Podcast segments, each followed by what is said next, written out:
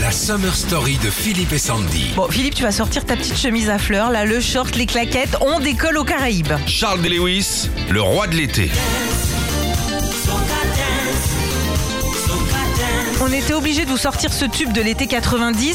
Ça, c'est à mettre dans les playlists pour l'écouter autour d'un petit barbecue. Je te décris, hein, on est vraiment dans une petite crique de, de la Barbade, c'est dans les Caraïbes.